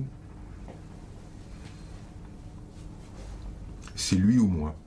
Euh, la peur qui est en dessous, finalement, en mode comme je la ressens, c'est euh, la croyance que tu dois euh, offrir ta vie pour ceux que tu mets au monde. Euh, en gros, en fait, si tu mets des enfants au monde, tu dois mourir. Et c'est cette trouille-là qui est en dessous et que tu formes euh, dans un espèce de brouillard. Ok. En fait, on est sur une vieille trouille hein, par rapport à ça. Euh, l'idée chez toi, en fait, c'est que du coup, quand tu accouches de quelque chose, alors attention, parce que là, je parle d'enfant, parce que mon avis, c'est l'axe. Pour ceux qui écoutent ça, vous pouvez euh, agrandir à ce que vous mettez au monde, parce que ça peut être un projet, ça peut être une entreprise, ça peut être une nouvelle aventure. Et il y a cette croyance, en fait, que c'est l'aventure ou moi. C'est-à-dire, soit je mets mon truc au monde et je meurs, soit je garde mon truc dans mon ventre et je reste vivant. Hein, c'est la nébuleuse que Maud est en train de, nous ouvrir derrière. Et comment elle euh, pose ce truc-là? Ok. Euh, alors, euh, ce qui est derrière, c'est la peur de l'hémorragie, hein, c'est-à-dire la peur de me vider. Ok. Donc, ça peut être aussi la peur de vomir, la peur de me perdre, la peur qu'on me, me ponctionne, hein, la peur qu'on me vide. Euh, comment, sur quoi j'irai Écoute, très bizarrement, mode, mais c'est ce que j'ai dans la tête, j'essaie de contourner le truc comme ça. j'irai vomir. C'est-à-dire que j'utiliserai l'énergie d'aller vomir pour aller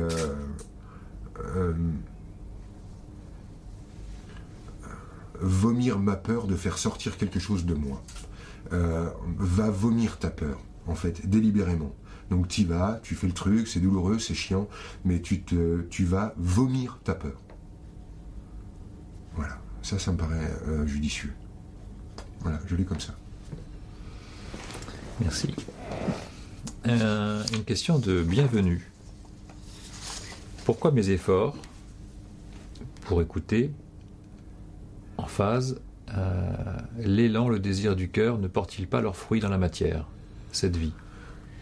Ok. Donc là, bienvenue est en train de nous dire euh, pourquoi mes tentatives d'écouter mon cœur ne portent pas leurs fruits dans la matière. Pour plusieurs raisons. Alors, attends, il y avait le deuxième mot déjà qui posait problème, c'est comment il a tourné son truc Pourquoi mes efforts. Alors, pourquoi mes efforts euh, Déjà, si tu veux, rien que là-dedans, bienvenue, il y a, il y a quelque chose.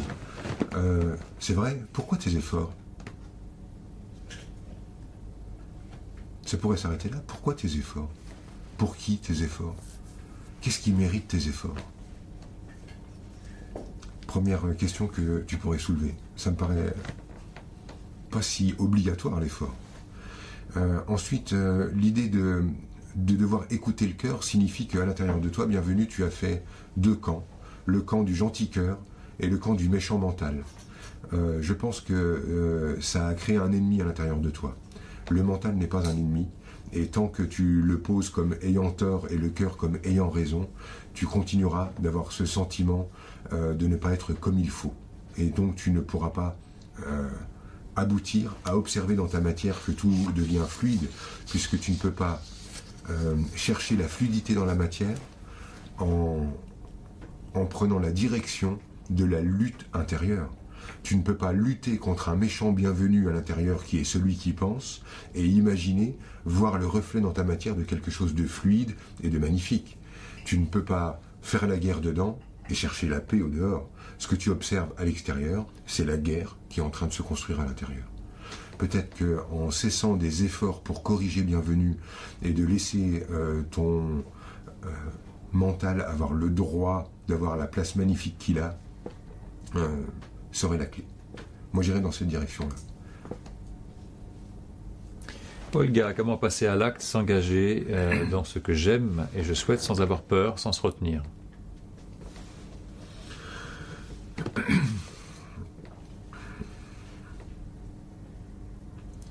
J'ai beau prendre le truc par tous les bouts, je ne vois pas comment on peut vivre une vie sans avoir peur. Je ne vois pas. je, ne vois pas ce truc-là. Euh, et je me dis même que ça ne m'intéresse plus.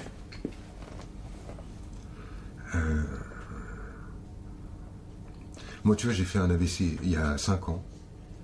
Et euh, du coup, ça a déclenché chez moi une immense peur de mourir. C'est marrant parce que souvent on dit que quand on a vu l'autre côté, ce qui a été le cas dans mon expérience, on dit depuis qu'on a vu ce qui se passait de l'autre côté du voile, du coup on n'a plus peur de mourir. Et c'est vrai que ce qui se passe est tellement magnifique que tu te dis ah bah super, euh, c'est génial d'y aller. Mais en fait, euh, ça m'a renvoyé simultanément ah mais j'ai pas du tout envie de perdre Franck, je l'aime ce mec et j'ai envie de continuer cette expérience. Et je vis avec la peur de la mort. Eh bien, cette peur de la mort euh, a rendu mon quotidien beaucoup plus sympathique, beaucoup plus intense, beaucoup plus vivant. si tu savais Arnaud le nombre de fois en une semaine où je pense à la mort, tu serais étonné de voir à quel point aujourd'hui elle est ma frangine. Je vis avec elle. Et euh, c'est elle en fait qui me dit à quel point l'instant est merveilleux. Il y a des moments où je suis simplement en train de pisser sous les étoiles et franchement, waouh, c'est devenu intense. Avant, j'y pensais même pas. Et euh, pour moi, la peur, elle est devenue aujourd'hui euh, ce qui rend ma vie magnifique. J'ai plus envie de vivre sans peur. Euh, elle est là, hein, elle m'attrape, mais je la respire. Et quand je dis je la respire, c'est-à-dire je ne lutte pas contre elle, je la respire à plein poumon, je la regarde, je m'en parle, j'en ai conscience, je le ressens, et je m'en sers en fait pour faire contraster ma vie. Et aujourd'hui, en fait, euh, ça rend tout intense. Parce que de toute façon, en dessous de chaque peur se cache la peur de la mort. C'est celle-là qui en dessous nous habite. Parce que c'est une peur qui dépasse de loin notre entendement. C'est une inscription reptilienne, une inscription dans nos, euh, atavique pour nous. Nous avons, une peur de mourir. En fait, au fond, c'est euh, l'amnésie de notre euh, totalité. C'est-à-dire que la survie chez l'humain euh, est une inscription qui est née lorsqu'on a perdu le souvenir de notre éternité. En perdant le souvenir que nous sommes Dieu, nous avons créé la peur de la mort. Et cette peur de la mort, en fait, c'est ce qui permet l'expérience sur la planète. C'est ce qui la rend intense, c'est ce qui la rend waouh. Moi, j'ai plus envie de me débarrasser de ça. Et de toute façon, je ne peux pas m'en débarrasser. Et de toute façon, une fois de plus, lutter contre la peur lui donne encore plus de pouvoir sur moi. Je l'accepte, je la respire, c'est ma frangine, c'est ma copine, et c'est elle qui me permet l'intensité, le... c'est la vie, quoi. Olga, tu sais, euh, tu pourras pas vivre sans peur, et euh, tu ne voudrais pas vivre sans peur. Une longue question de l'ordre. Ma question porte sur ma vie amoureuse. Depuis que j'ai pris connaissance du fait que nous créons tout dans notre vie, je me suis amusé à poser toutes les intentions que j'avais envie de voir se concrétiser. Ça a marché à chaque fois, euh, que ce soit du côté pro, les finances, ce que je voulais obtenir ou expérimenter, etc. Le seul point qui coince encore, c'est ma vie amoureuse et j'aimerais que tu m'aides à voir où est le souci.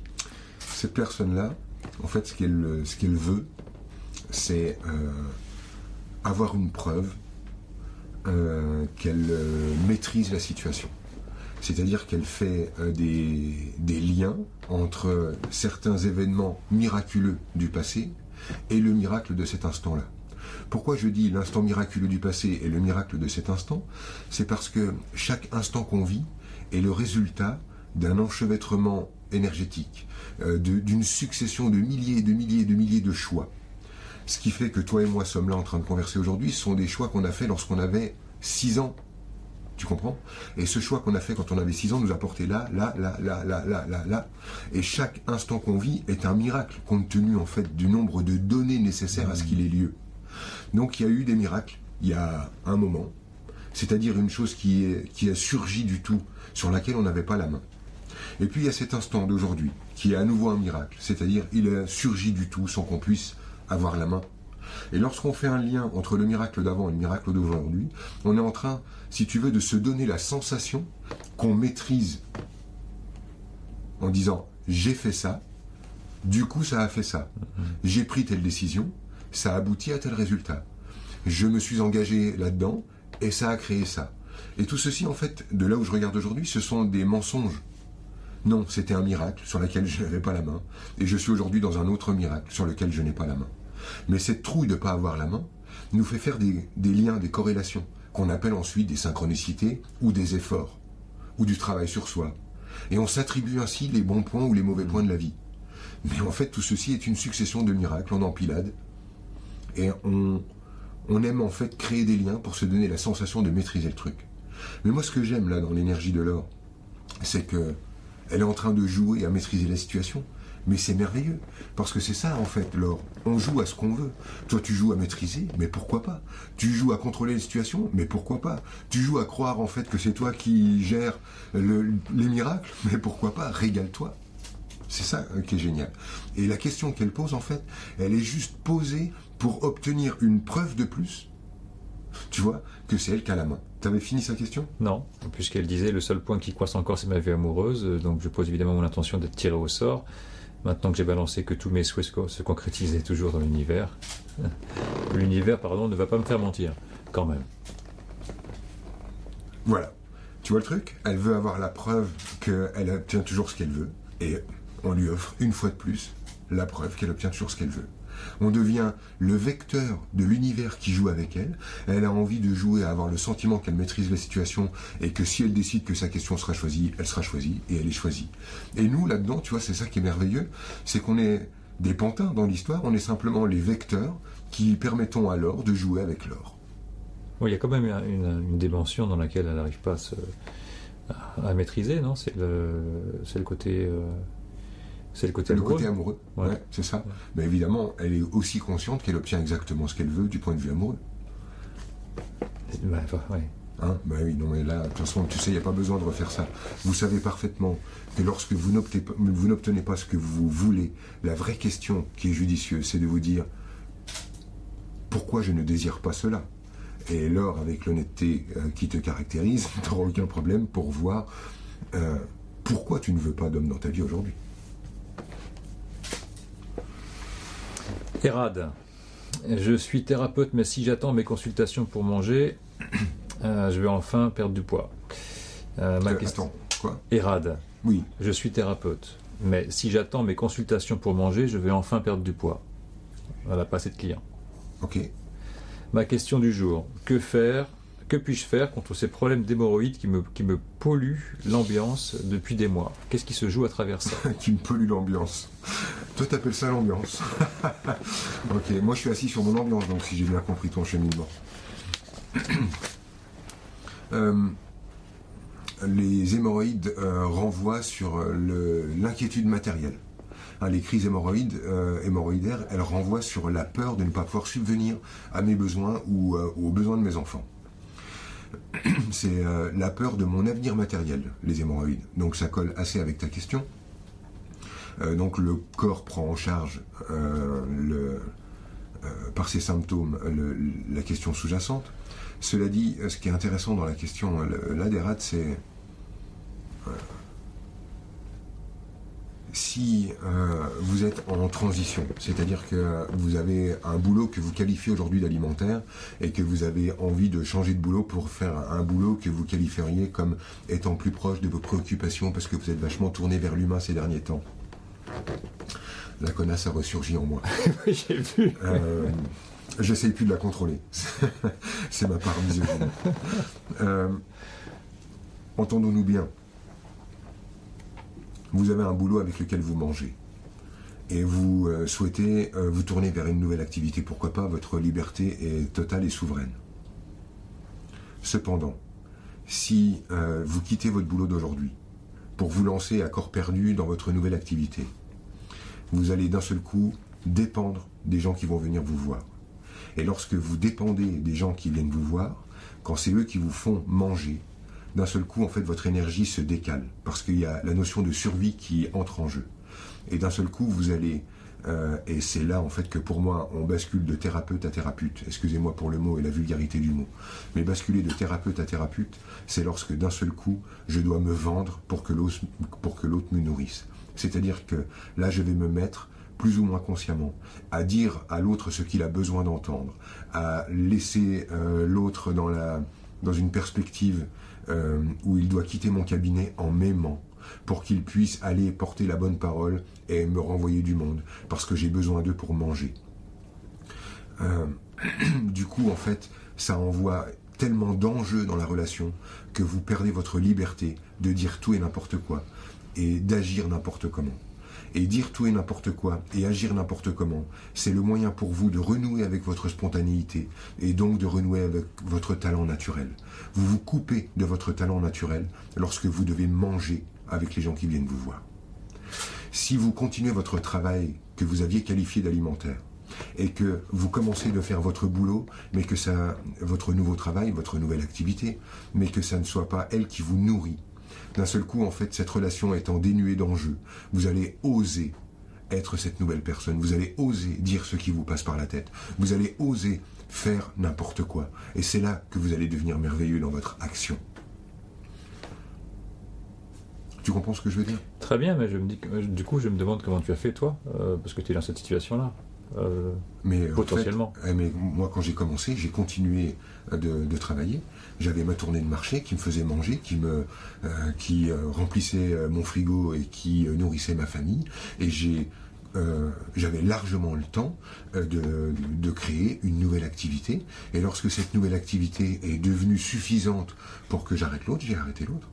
Parce que sinon, en fait, je me mettais tellement à dépendre de cette nouvelle activité que je ne devais j'avais plus droit à l'erreur. Et quand tu n'as plus droit à l'erreur, bah, tu es obligé de dire les choses vraies. Et quand tu dis des choses vraies, bah, tu es obligé de tout sous-peser avec euh, le, mental en disant c'est vrai, c'est faux, c'est vrai, c'est faux. Et d'un seul coup, tu ne te permets plus la clairvoyance. Parce que la clairvoyance, elle ne surgit que lorsque tu dépasses la question du vrai et du faux. La clairvoyance, c'est quand je dis quelque chose qui n'est pas vrai pour moi dans l'instant.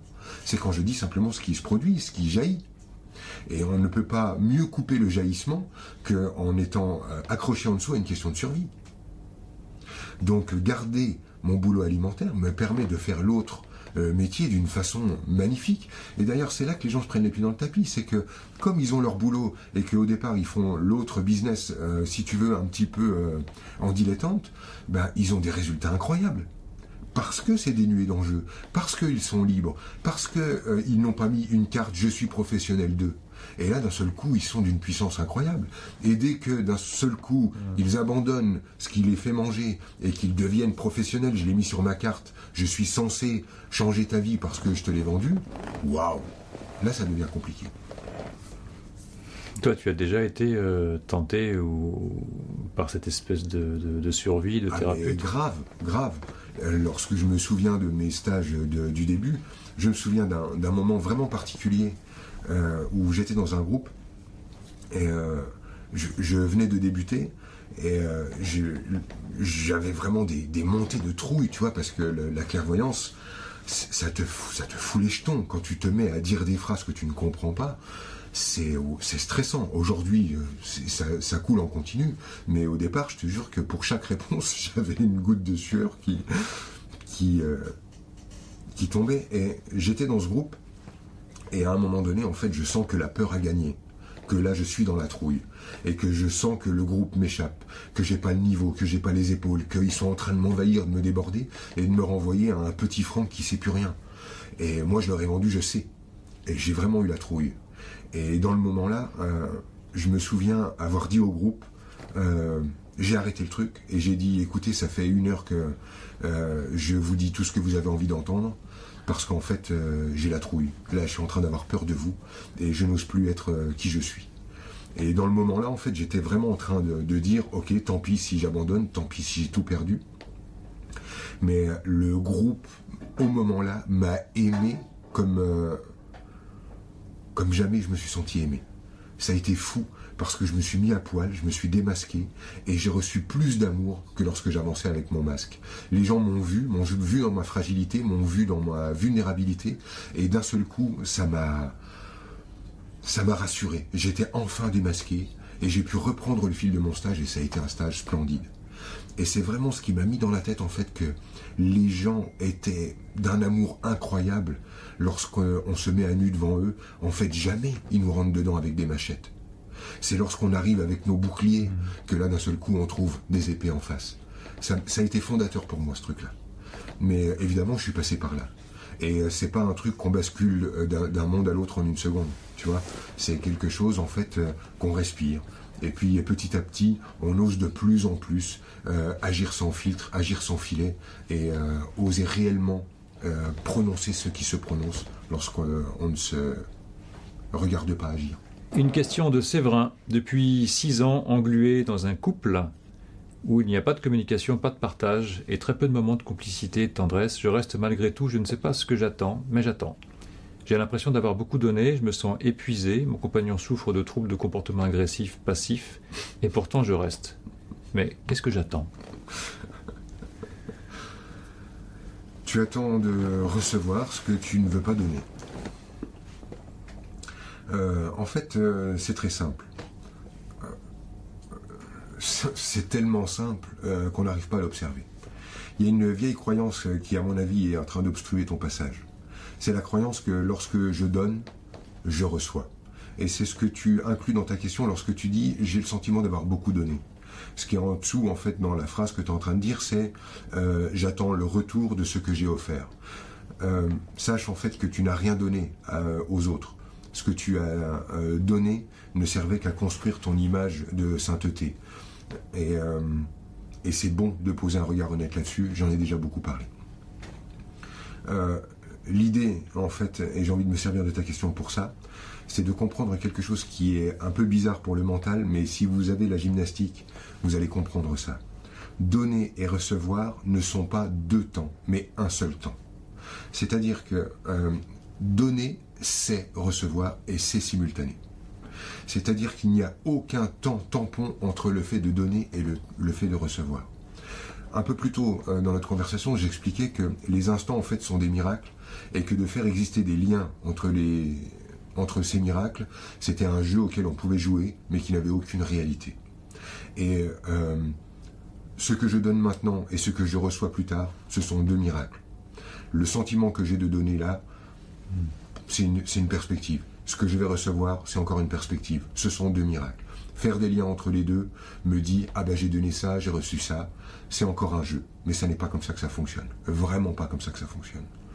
L'énergie ne marche pas comme ça. Donner et recevoir sont les deux faces d'une même pièce et ça se produit dans le même instant. En fait, lorsque je donne, je reçois ce que je donne, au moment où je le donne. Donner et recevoir, c'est une seule action. Donner et recevoir n'est pas séparable. Recevoir et donner n'est pas séparable. Lorsque je suis en train de recevoir, je suis en train de donner. Lorsque je suis en train de donner, je suis en train de recevoir.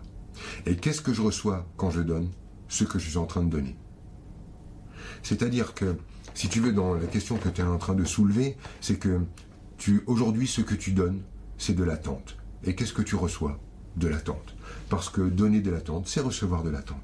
C'est aussi simple que ça. Tu as sous les yeux la règle du jeu qui régit notre expérience sur cette planète. Et au lieu d'utiliser la beauté de l'outil, tu te fais croire que tu as donné alors que c'était un miracle pour attendre de recevoir ce qui serait un miracle. Alors que tu as la clé dans les mains. Tu es en train de faire cette expérience. Tu donnes de l'attente, tu reçois de l'attente. Vois un peu ce qui se passe lorsque tu donnes de la tendresse. Vois un peu ce qui se passe lorsque tu donnes du respect, lorsque tu donnes de l'espace, lorsque tu donnes de l'amour, lorsque tu donnes du jeu. Regarde un peu ce qui se passe au moment-là. Parce qu'en fait, tu finiras par apercevoir que tu avais la règle du jeu dans les mains et que au lieu de l'utiliser, tu faisais confiance à, à des vieilles croyances obsolètes qui tiennent pas la route. Donner et recevoir, c'est un seul à même instant. Euh, franchement, utilisez cette clé-là, elle est, elle est splendide. Foutez-moi à la poubelle la croyance que je donne donc je reçois. Ça, c'est encore judéo-chrétien mal placé. Et j'entends par là, je donne donc je mérite de recevoir. Je suis une bonne personne donc je mérite d'être béni. Je fais le bien donc on m'envoie du bien. Mais pitié, on n'est plus des gamins. Il n'y a personne, il n'y a aucune euh, conscience dans l'univers qui dit alors qu'est-ce qu'on fait? Elle a quand même beaucoup donné, alors qu'est-ce qu'on lui envoie? Faudrait peut-être finir avec ces postures d'adolescents attardés, on n'en est plus là. Donner et recevoir, c'est la même vibe. Et tout ce que tu reçois, c'est ce que tu envoies. Et l'autre, en fait, qu'aujourd'hui tu qualifies comme étant agressif-passif, merci pour le thérapeute qui t'a vendu ce mot. Bref, je passe. Mais aujourd'hui, en fait, ce que, ce que tu observes à l'extérieur, c'est simplement les résultats de ce que tu donnes toi. Tu as la clé dans les mains, utilise-la à, à meilleur escient. C'est la première fois que j'entends cette expression dans ta bouche, euh, donner de l'attente et recevoir de l'attente. oui, c'est tellement évident. Ouais. Mais oui, c'est tellement évident. Parce que simplement, si tu sais pas ce que tu donnes, bah, regarde ce que tu reçois. C'est la même chose. C'est pas une conséquence. Ça n'est pas un retour. C'est la même chose. Sylvia, sommes-nous faits pour n'avoir aucun objectif? Peut-on vivre qui nous sommes vraiment, mais sans objectif? Je pense que euh, d'aucuns y parviennent. C'est-à-dire que euh, je crois qu'il est vraiment des gens euh, qui ont, fait un, travail spirituel, tu sais, par exemple via la méditation, je pense par exemple à Vipassana et d'autres pratiques, et qui arrivent à finalement entrer dans une perspective d'être simplement en train d'observer le, le champ se déployer euh, à travers leur sens, euh, dans une véritable posture de silence intérieur, dans une non-attente, parfois dans une véritable vacuité ressentie, et même pourquoi pas vraiment posté dans l'instant présent. Il est des gens en fait qui vivent à cet endroit-là et qui effectivement vivent sans objectif puisque finalement ils ne sont même pas là pour avoir un objectif puisqu'ils ont abandonné leur identité. Et c'est un éveil, ça fonctionne, ça marche. Euh, seules quelques personnes vivent ce truc-là. Euh, pour moi, c'est pas euh, un but, parce que quand c'est un but, ce n'est pas vécu. c'est quelque chose qui est là et qu'on touche lorsqu'on renonce à le toucher. Ça arrive. mais si tu veux, Sylvia, moi, j'ai un truc plus humain, à mon, sens, à proposer. Et quand je dis plus humain, ça n'est pas que ces personnes-là vivent quelque chose de non humain, mais plus humain parce que euh, plus proche euh, de, ce que l'on vit, nous, ici, euh, tous, en Occident, qui sommes occupés par notre identité, par notre besoin de vaincre, par notre besoin de jouir, par nos attentes, notre vie humaine, et, d'être pris dans ce jeu-là, puisqu'on n'a pas tous la force de rejoindre notre vacuité. Et que je ne pense pas que ce soit euh, quelque chose que euh, Dieu nous demanderait de vivre, si tu veux. Ce n'est pas quelque chose qu'il faut vivre, c'est quelque chose qu'il est possible de vivre. Mais euh, Sylvia, j'ai envie de te répondre autrement. Moi, je me fixe des buts et j'ai des objectifs. Et je sais que ces objectifs euh, ne sont pas des objectifs en soi, c'est-à-dire que la vie ne me demande pas d'y répondre, que Dieu ne me demande pas d'y répondre, et que si je n'y réponds pas, il va rien m'arriver, ni de bien ni de mal. Mais j'ai des objectifs. Par contre, sachant que ces objectifs, c'est moi qui les ai créés, que je les ai inventés de toutes pièces, euh, qu'ils ne sont pas le sens de la vie, mais simplement le sens que je lui donne, je me souviens en fait que ces objectifs ne sont pas sérieux. C'est un jeu auquel je joue. Et euh, je crois en fait, Sylvia, que si tu te poses des objectifs, mais que tu te souviens que tu les poses pour jouer, d'un seul coup, en fait, tu désengages le drame sous-jacent et simplement tu y joues. Alors, ne te sers pas des buts que tu te fixes pour dire ah ben j'y suis pas encore ou oh là là qu'est-ce que je suis merveilleuse, j'y arrive. Parce qu'en fait, dans les deux cas, tu seras en train d'utiliser le but pour te positionner comme étant soit une héroïne, soit une victime.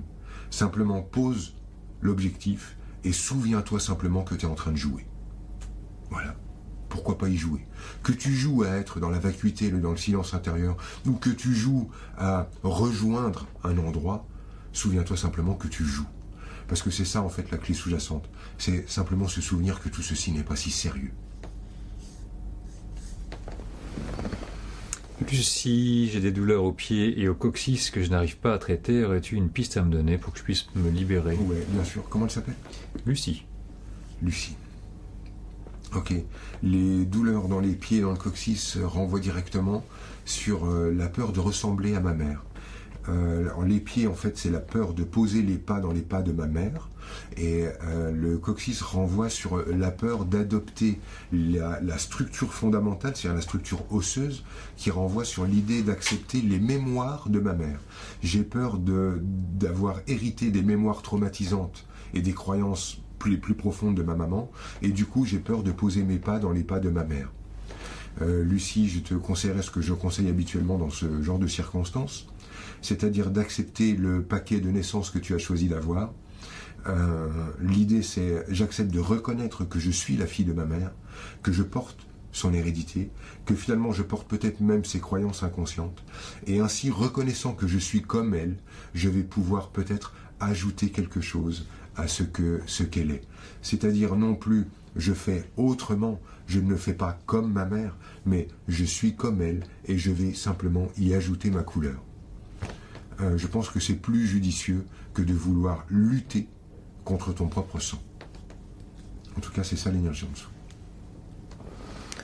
Et notre dernière question de cette causerie numéro 2, euh, de Valérie. Je n'arrive pas à manger la majorité des fruits et légumes. J'ai une sensation de dégoût quand j'essaye d'en manger. D'où cela vient-il?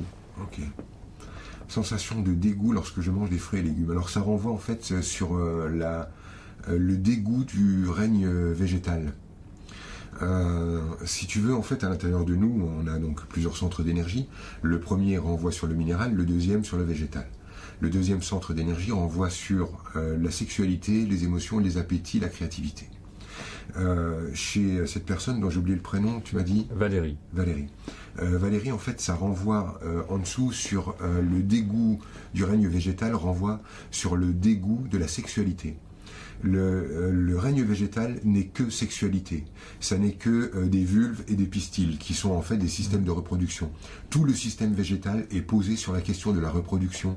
En fait, le règne végétal, c'est du sexe, du sexe, du sexe et du sexe, et que des représentations de vulves et de phallus.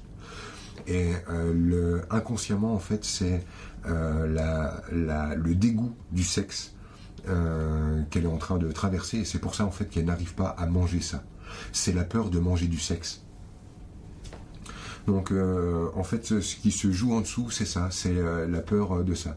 C'est marrant parce qu'à un moment, j'avais une voisine et, la, voisine avait une tendance, c'est que tous les week-ends, elle sortait nettoyer son jardin et elle, bétonnait son jardin. C'est-à-dire qu'elle coupait un arbre en disant celui-là il sert à rien, puis on va raccourcir la haie, et puis là on va mettre des autobloquants, puis là machin. Et son jardin de ressemblait de plus en plus à une aire de parking en béton.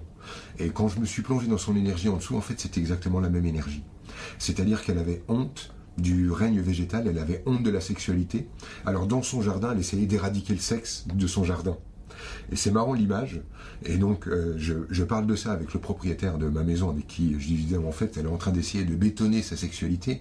Et il me dit, bah, ça m'étonne pas, elle couche avec l'autre voisin. Et en fait, elle était honteuse de son adultère et d'avoir, et d'être prise dans des désirs et de devoir y répondre.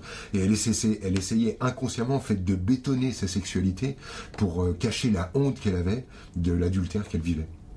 Tu vois le truc? Et Valérie, en fait, c'est un truc comme ça que tu es en train de vivre à l'étage du dessous. C'est pas une question de nourriture, mais une question de sexe.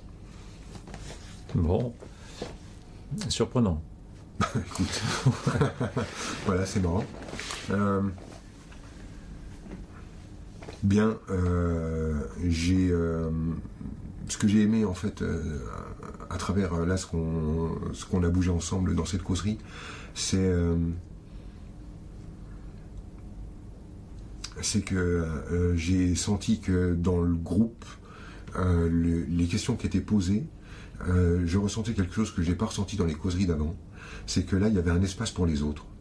C'est-à-dire que si tu veux, euh, j'ai souvent ressenti dans les questions euh, qu'on recevait euh, un truc très nombriliste de je veux mon petit cadeau pour obtenir de lever mon blocage qui va me permettre de marcher jusqu'à l'endroit où je pourrais enfin prendre ce truc qui doit m'appartenir. Donne-moi mon mec, donne-moi mon nouveau métier, donne-moi ma maison, donne-moi mon bébé pour que je puisse enfin contrôler, maîtriser, jouir dans un truc très entre soi et soi.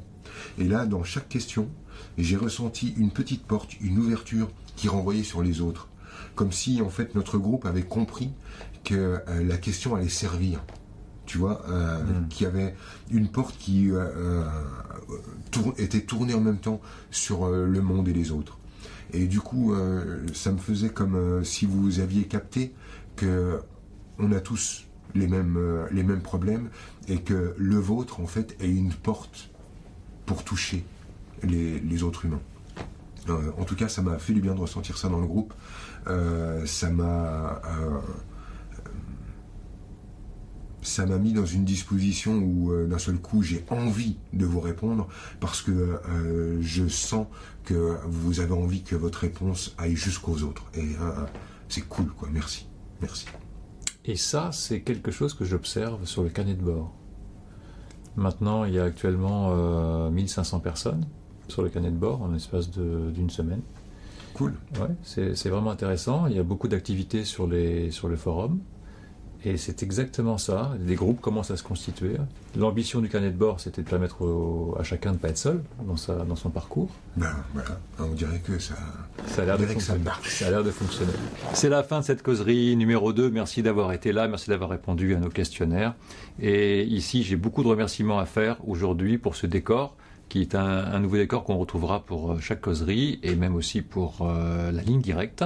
Je remercie, mais vraiment très chaleureusement, Alberto, grâce à qui euh, nous avons pu construire ce décor en une semaine, et Sergio, qui a fait cette lumière, Nasser et Dominique, qui a construit ce décor. Merci à vous tous, merci d'avoir été là à très vite pour la prochaine. La prochaine est d'ailleurs euh, planifiée ah ouais? Euh, pour, le, pour le mois de juin, au 30 juin.